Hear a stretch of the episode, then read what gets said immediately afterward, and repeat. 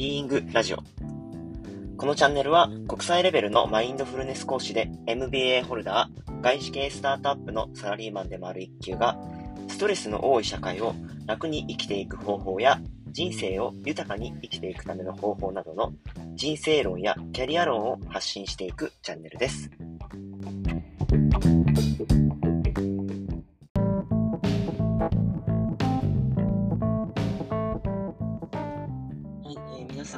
ざいます。いかがお過ごしでしょうか？皆さん、あの、仕事をしている中で、ちょっと高圧的なクライアントさんとかとお仕事をすることとか、まあ、あの、仕事されていない方も過去にそういうことがあったっていう方とかいらっしゃるんじゃないかなというふうに思います。今日はですね、ちょっと、あのその高圧的なクライアントさんと私が関わっていく中であの感じた不安やイライラっていうのもいずれ過ぎていくんだなっていうことについて、まあ、私の体験とかも交えながら触れていければなというふうに思ってます。はい。で、まあ、私の身にまず何が起きたかと言いますと、あの、昨日の夜にですね、クライアントさんから電話があったんですよね。で、そのクライアントさんは、過去に結構理不尽なクレームで、こう罵声を一方的に浴びせられるみたいなこととかがあったりして、あまりこう得意ではない方だったわけですよ。で、まあ電話が来た時点で、あの、まあ来てしまったなという感じがしたんですけど、まあ、あの、出てみたらやっぱりあの、まあ、言ってることはある程度正当ではあったんですけど、まあ、実質的にはクレームの内容だったんですね。で、まあ一度お話をお聞きして、で、まあ、夜だったのもあって、あの、翌日ですね、明日、回答しますって言ったんですよね。あの、社内で事実確認とか状況の確認をして、明日回答しますっていうふうにお話をしました。で、その夜は、あの、何事もなく寝れたんですけど、まあ、いろいろあの、頭の中に考えとかは浮かんできたんですけど、翌朝にですね、かなりこう、まあ、朝、毎朝瞑想を私はするんですけど、マインドフルネスの練習で、まあ、45分間ぐらいその日は座っていました。で、その時に、あの、たくさんそのことに対する考えが浮かんでくるんですよね。今日はそこに電話しなきゃいけないなとか、電話じゃなくてメールで済ましたいなとか、こういう風に言ったらああいう風に言われるかなとか、まあいろんな考えが浮かんできました。で、まあ、考えが浮かんでるなっていう風に感じていつつ、でもどこか静まらないなっていう感じもあったりとか、あの、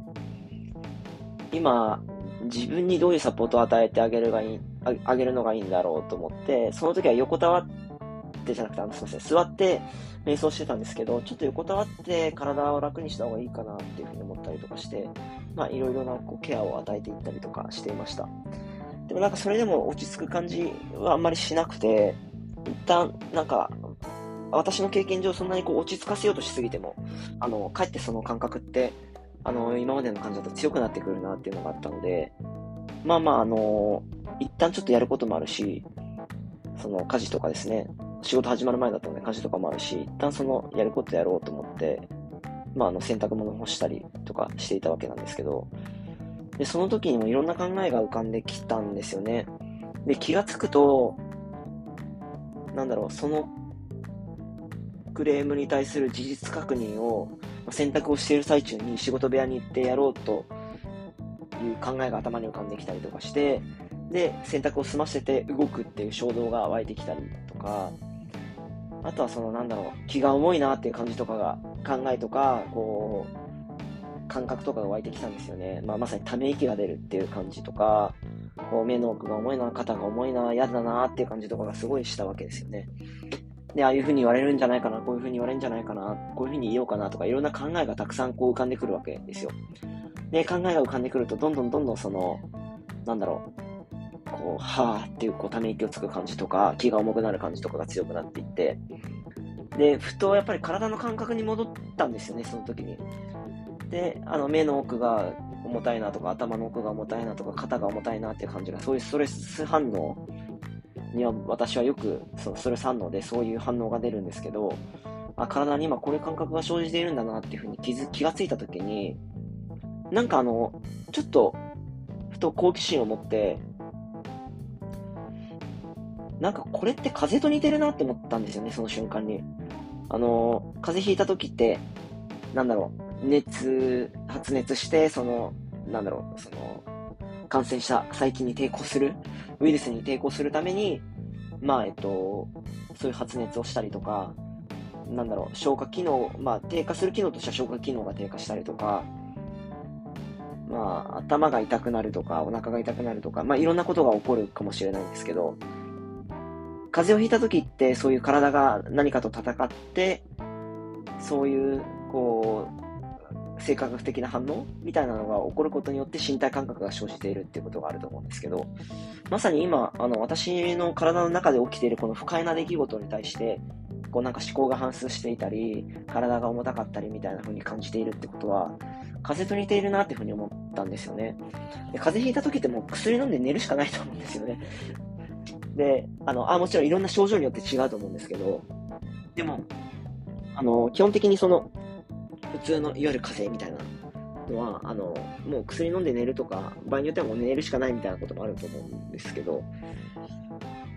あの、なんかどうしようもない時とかのケアの方法の一つとして、なんかその、風邪ひいて薬飲んで寝るみたいな感じとなんか同じかもしんないっていうこともあるかもしんないなと思ったんですよね。なんか、いやもう今回のケースはジタバタしてもしょうがないなって思ったんですよね。もうそういうことが起きてるし、事実確認して、事実がこうだったらこうなるしとか、あの、それ以上のことはできないし、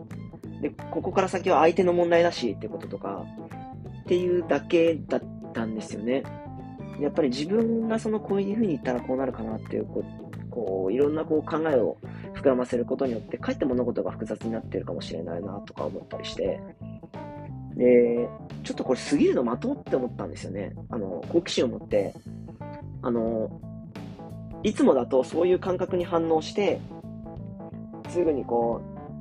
う、事実整理を始めたりとか、それでも朝の7時なので、事実整理しても仕方ないんですよね。相手に返答できるのは10時以降とかなので。で、なんか、いつもだとそういうふうにこう、なんだろう、体の中に生じた不快さを解消したいっていう反応に従って動くってことが、まあ、よくあるかなっていうふうに思うんですけど、あの、今日はちょっと好奇心を持って、あの、それぐらい強烈な体験でも好奇心を持って、あの、普段だとその小さな出来事とかは、あの、反応しないっていう選択を取れることがあるんですけど、あまりに強烈な不快な出来事だと、何かこう対処をしようとする。まあ、それは悪いことではないと思うんですよね、決して。それが必要な時はそうすればいいと思うんですけど、もうどうしようもない時もそのことまでこう考え始めたりとか、なんだろう。もしくは、そう、どうしようもない、まあそうですね、どうしようもない時にそのことを考えていても仕方なかったりとか、あとそうですね、あの、過剰に落ち着かせようとするっていう反応をしたりするんですけど、私の場合。でも今日は、なんか落ち着かせようでも、あの、なんか反応しようというわけでもなく、本当にこう過ぎるのを眺めてみようと思って、こうじっと待っていたら、あ、なんか、本当に過ぎていったなっていう感じがしたんですよね。で、あのー、電話をしなきゃいけないなって時になったら、まあ、緊張とか、あのー、嫌な感じとか不安とかはあるんですけど、あのー、その時もなんかいつもより全然冷静に、こう、お話できていたなって感じましたし、終わった後も、あの、ちょっと不快な感じがしたんですけど、それもこう過ぎるのを眺めていると、あもう、あの、さっきの出来事だなっていう風に過ぎ去っていくっていうような体験があったりしました。で、なんかあの、ご自身に対していろんなケアを与える方法ってあると思うんですよね。あの、私の場合だと、その、まあ、沈めようとするっていうか、不快な出来事があった時に、少し間を取って、こう呼吸に意識を向けることで、なんか落ち着いてくるっていうこともあるし、あの、横たわって少しリラックスすることが助けになるっていう方もいらっしゃるかもしれないし、ストレッチをしてみるってことが必要かもしれないし、僕なんか今回のケースでは、本当になんか、なんだろう、風邪だなみたいな感じ、風邪ひいたなみたいな感じで、その出来事を見てたんですよね。あ、これもなんか、ああ、風邪だなどうせ過ぎるなまたなくなるなと思って、じーっとそのこう不快さを見つめていたら、静まっていく感じがあったんですよね。だからなんかあの、いずれ過ぎていくんだ、これはっていうふうに認識する？とか、そういうふうに自分自身に言葉をかけてみるっていうこととかも、なんか一つ、あの、なんだろう、ご自身のケアとかサポートの手段として、あのちょっと挑戦してみる価値のあることなのかなっていうふうに思いました。なんか仏教とかでよく無常とか言いますよね。なんかそれと同じような感じなのかもしれませんが、私仏教そんなにこう詳しくないのであれですけど、あの本当にこう物事は移り変わっていくっていうふうに、あの自分に言い聞かせるっていうか、言い聞かせるっていうか、まあ実際そうだと思うので、そういうふうに認識するっていうことがもしかしたら助けになるということもあるかもしれません。最後までお聴きいただきありがとうございました。ではまた。